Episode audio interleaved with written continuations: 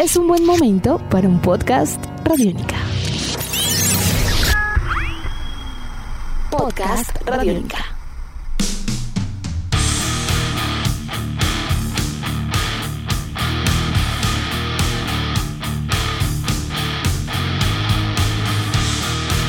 Bienvenidos a esta nueva edición de Podcast Rock and Roll Radio, producto de Radiónica desarrollado por quienes les hablan Andrés Durán, arroba Andrés Durán Rock y Héctor Mora, arroba Mora Rock and Roll, bajo la producción de Juan Jaramillo, Nicolás Castillo y la captura sonora de Camilo Barón. El día de hoy tenemos un tema no ajeno a los amantes del sonido rock y que se mantienen en contacto con nuevas agrupaciones, un sonido que todos reconocen como rock clásico y que alrededor de una banda contemporánea bajo el nombre de Greta Van Fleet ha sido polémico hasta el punto de considerarse copia de algo ya referente para la historia de la música. Así que para los Greta, apoyo o condena, copia o solo influencia, todo eso y mucho más durante los próximos minutos.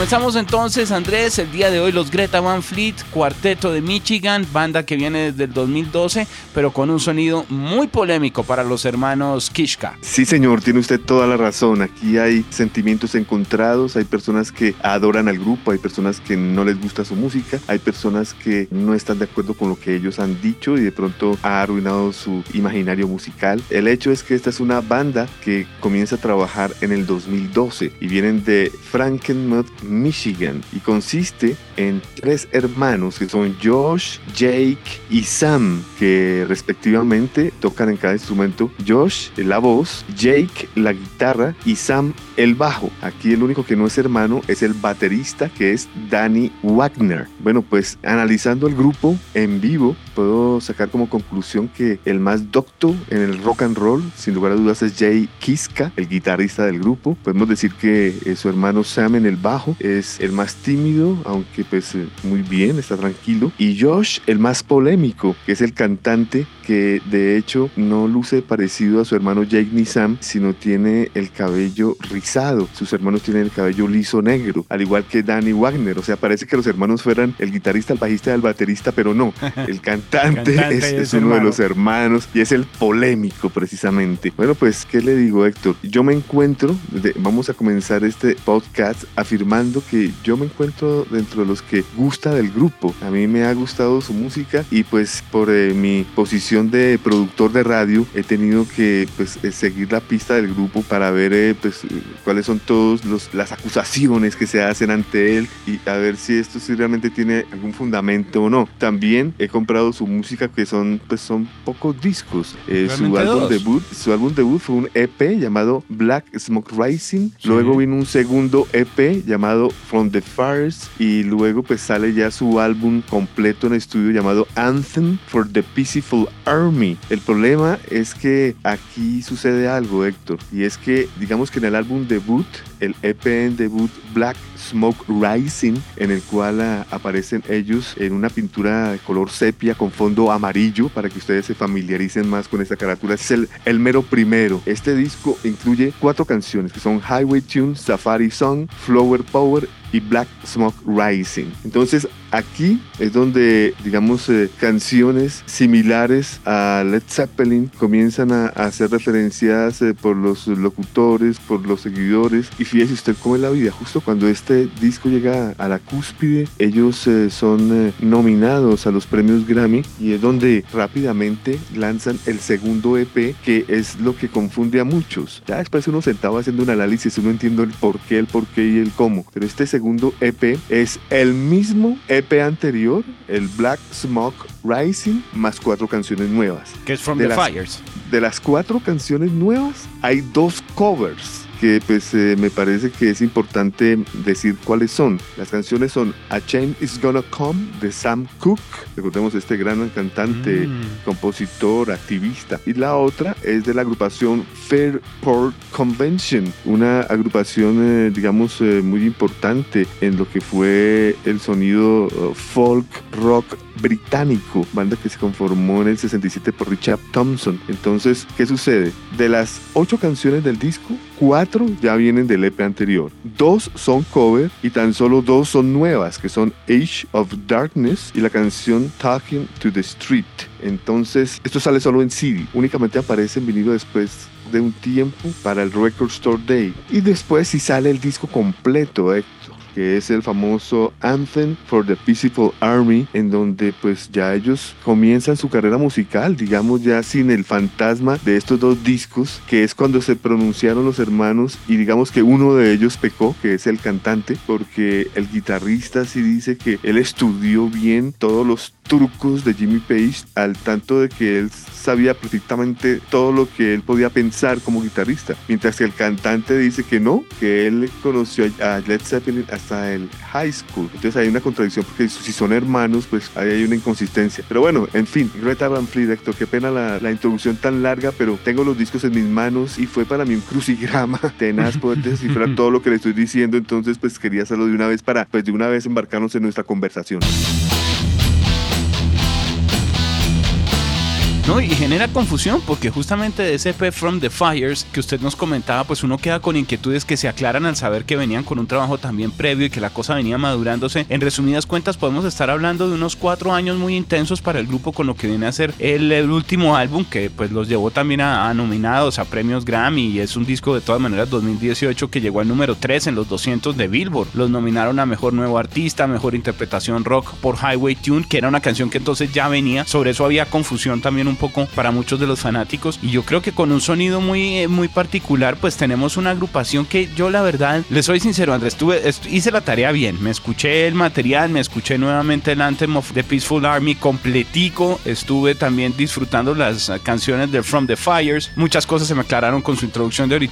Y me parece a veces un poco injusto la posición con el grupo, ¿sabe? Porque de pronto dejarlo uno en que es una copia de, de Zeppelin o algo así tiene muchos factores que no me parecen justos tanto por influencia como a la hora la verdad por sonido, porque escuchando bien el material, a mí me da la sensación que lo que sucede es que hay canciones que tienen una mezcla muy aproximada de una distribución de atmósferas muy clara con lo que viene a ser la propuesta de Zeppelin, como When the Curtains Fall. Nada que hacer, o sea, eso es, un hecho. Pero de todas maneras, hay muchas otras canciones en donde lo que uno encuentra es realmente un grupo que puede tener rock, folk, country rock, algo de alternativo, incluso a veces un poquito de Stones, a veces un poco más pesado, incluso en otras canciones. Pero yo lo siento es con muchas influencias, sí, de rock inglés, de rock algo clásico, pero no tan Zeppelin. Siento que es más la disposición de los instrumentos y como la atmósfera que han querido crear a un sonido que de todas maneras sí es cercano. Sí, señor, tiene usted toda la razón. Y de hecho es más corto el tiempo, Héctor, tan solo dos años, porque si analizamos la primera producción que sale es el Black Smoke Rising EP, que es en abril 2017, mucha atención, abril 2017.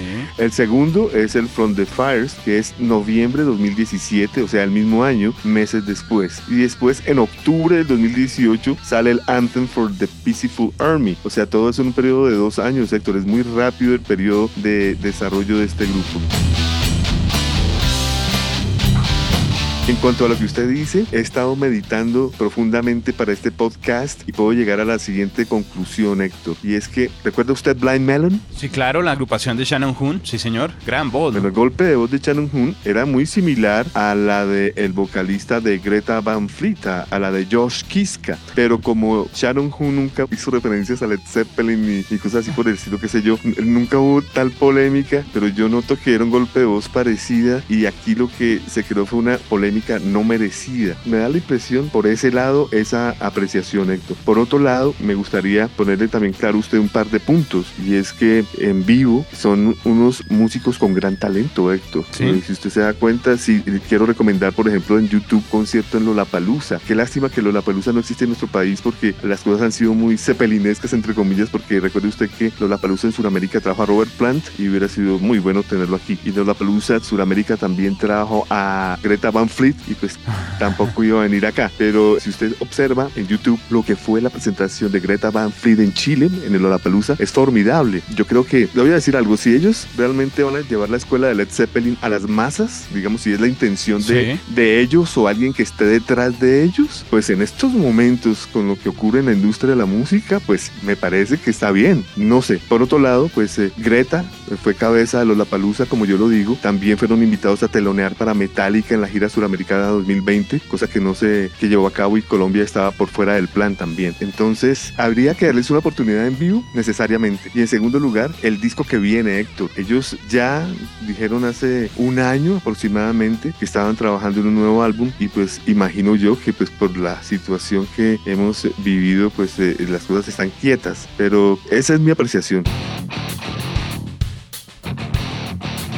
Yo creo que es un grupo que claramente tiene mucho por dar. Si analizamos y revisamos las fechas, los datos que usted nos ha suministrado ahorita, vemos que a lo mejor es de esos grupos que son muy buenos, tienen una potencia, tienen un sonido que están buscando y de pronto muy rápido todo súbitamente sucede prun y les toca salir a defenderse de unas ligas grandes con lo que tienen como discurso y que puede tener una similitud de sonido, todavía no había cuajado con toda la identidad y la propiedad de pronto para lo que mediáticamente fue digamos esa responsabilidad de tener que salir a sustentar el discurso en, tarimas como las que usted nos comentaba también en festivales internacionales y nominaciones, ¿no? Puede ser de esos casos en los que sencillamente ante la velocidad moderna de la música se encuentra algo que es interesante y pum, hay que sacarlo ya, como que no, no hay tiempo de poder madurarlo, demorarlo un poquito, depurarlo un poco más, porque yo siento que no es culpa del grupo tener buenas influencias, o sea, en ese sentido, si escucharon mucho Zeppelin y demás y les gusta el rock, pues hombre, antes que bien, y si hay alguien que esté nuevamente tratando de resurgir alrededor de lo que ha sido la música rock, algunos referentes importantes, porque su legado es tan, es casi que eterno, es tan destacado que no podría quedarse atrás, pues no tiene nada de malo. Ahora, sí me llama la atención algo, le confieso, porque por ejemplo, las bandas inglesas normalmente tienen muy clara la influencia de sus clásicos, y si hablamos de rock, mucho más. O sea, la mitad han tocado o han tenido etapas tipo Queen, tipo Rolling Stones, tipo Beatles, o sea, todos se les nota que, que les gusta White Snake, o sea, no importa, pero siempre se les nota las influencias y no les da pena, para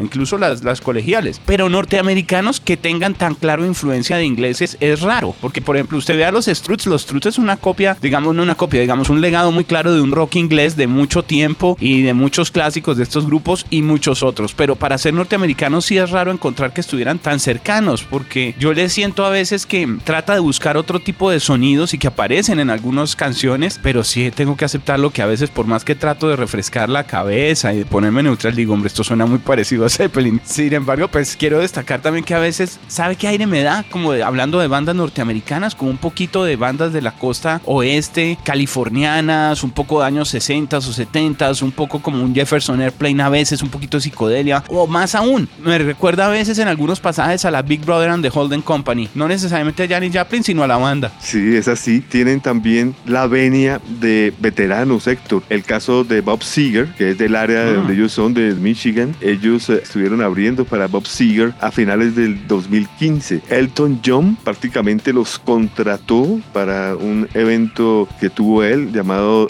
Academy Award Party que se llevó a cabo en el 2018 y llevó a Greta Van Fleet a escenario donde él apareció con ellos tocando la canción Saturday Nights Alright for Fighting. Por esta época también fueron los teloneros de los Struts que usted acaba de mencionar. Ahí está. Eh, fíjese usted, el mismo Robert Plant ha dicho que a él le gustan los Greta Van ¿Ah, Fleet que, le rememora el Led Zeppelin 1 cuando él era muy jovencito. También pues, es un buen cumplido, ¿no? Sí, claro, ¿no? Además también se ha burlado de, que el cantante dice que él no conoció Led Zeppelin sino hasta el colegio. Entonces, pues fíjese usted, sea lo que sea, es importante, ¿no? Es importante que la vieja escuela le da la venia al grupo, porque si no, ellos mismos ya se hubieran pronunciado de una manera negativa. Los que sí se han pronunciado de una manera negativa, Héctor, curiosamente, son músicos como Steven Wilson, por ejemplo, que eh, mm. curiosamente salió, en, arremetió contra el grupo, que, que les pasaba, que se pusieran a hacer algo original en vez de estar copiando, mientras que Joe Satriani recientemente, entre otros, dijo pues que los dejaran tranquilos y que eh, era una banda interesante. No sé si fue Geddy Lee de, de Rush, dijo que, que cuando él comenzó a cantar eh, con Rush que le decían que no, que esa voz, que no iba a llegar a ninguna parte. Él dice que cuando escucha a Greta Van Fleet le parece muy parecida a su voz cuando inició y es verdad. Así que yo no sé, yo, yo no veo que estén disgustados los, los grandes clásicos hacia este grupo que tiene un corte clásico, pese a que están en la segunda década de los 2000 y eso me parece bien.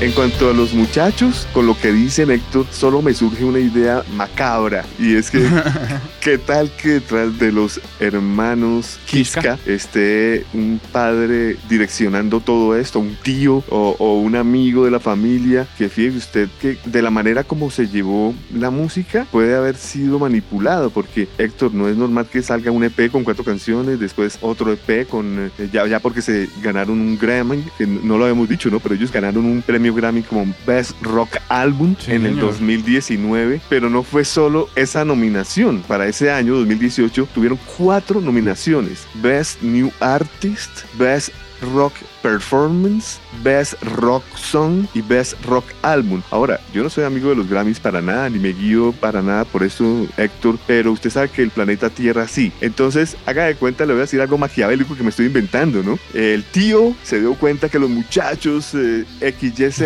les grabó LP, sí le funcionó y inmediatamente, bueno, muchachos, rápido al estudio, grabamos este otro y bueno, pues ya de aquí en adelante, pues esto ya sucedió, ya le pegamos al ojo del burro, comencemos la carrera que lo difícil es esto, ¿no? Darse a conocer, ya sea con controversia o lo que sea, y ahora están sentados en un automóvil de grandes ligas. No sé usted qué piense, si de lo que yo estoy loco. después.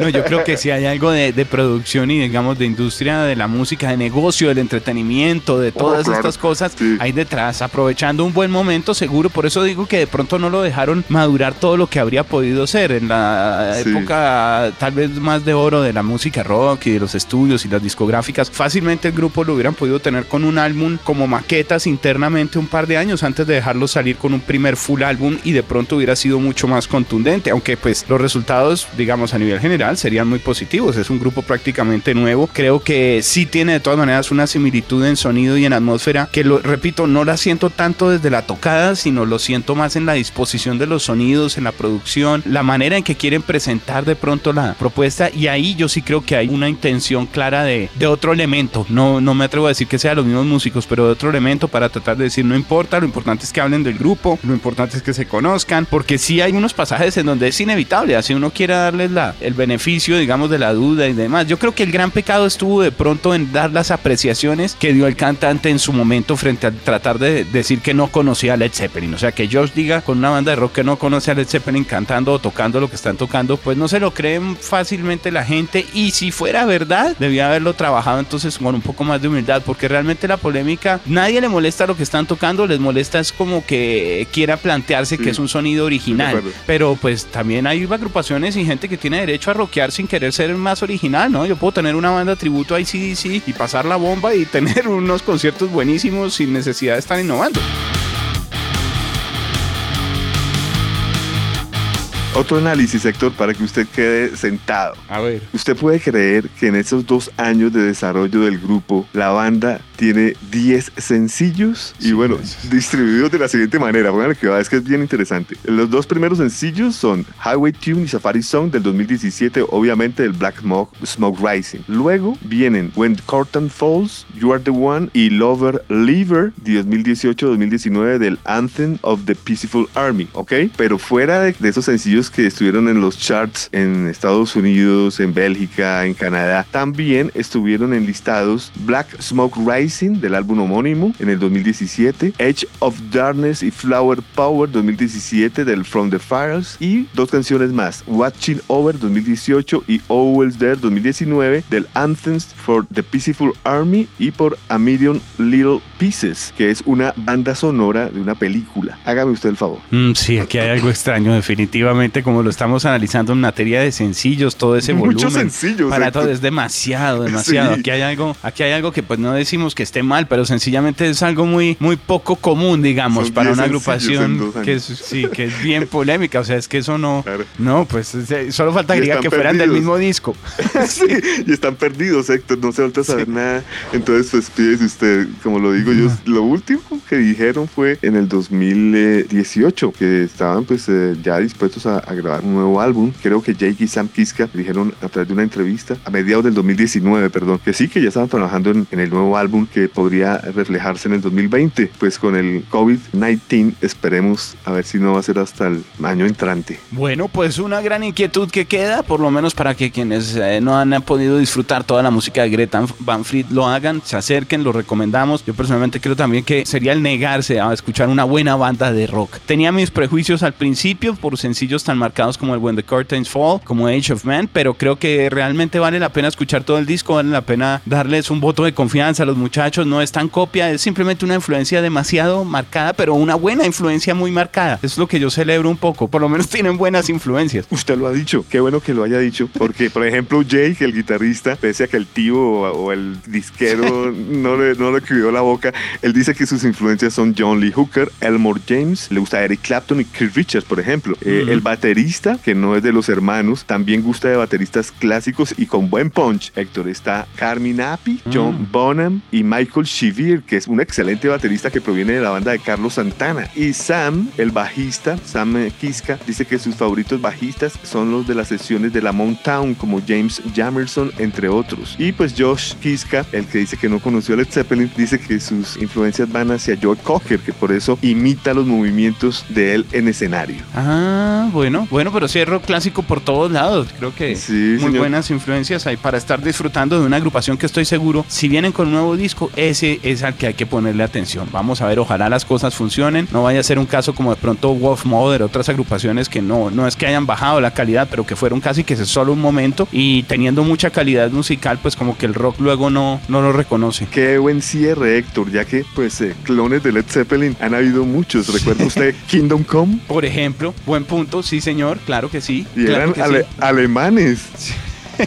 yo creo que es inevitable que muchas agrupaciones quieran en algún momento o tengan eh, influencias muy marcadas en su música. El problema a veces es cuando es demasiado. Sí, claro, hay, unos que son muy obvios. Yo recuerdo perfectamente eh, cuando, digamos, surgió la agrupación Kingdom Come, pues se tuvieron el respaldo total de canales como MTV y todo esto, pero iban por su lado, creo yo también, eh, les dieron muy duro en su momento. Veamos, por ejemplo, algo que tuvimos en una conversación anterior, Héctor, y es Jack White. Él es, si Jimmy Page hizo un pop de los bluesmen, Jack White lo está haciendo del propio Jimmy Page, cosa que se me hace estupendo. Sí, sí, tiene toda la razón. Ahí sería otro ejemplo muy parecido. Hay unas influencias que son fundamentales, yo creo que dentro del rock y que seguramente las estaremos viendo a medida que pase el tiempo en una banda o en otra. Billy Squire. siempre estarán, siempre estarán apareciendo. Garden, todos ellos se parecen, pues Kingdom Come ya lo dijimos, todos ellos parecen a Led Zeppelin de alguna u otra forma. Pues Mother, que... usted lo nombró. Ah, sí, claro. Ese era otro caso también parecido. Sí, total,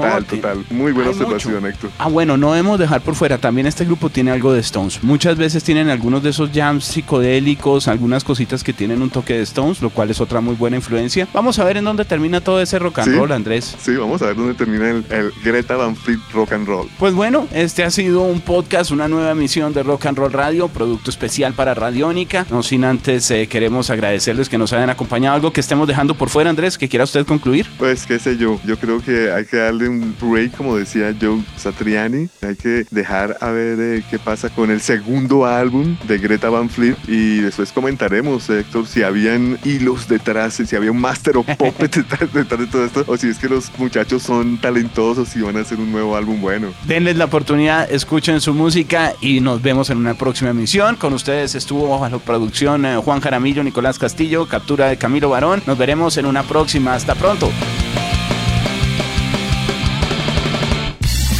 Nuestros podcasts están en radionica.rocks, en iTunes, en RTVC Play y en nuestra app Radionica para Android y iPhone. Podcast Radionica.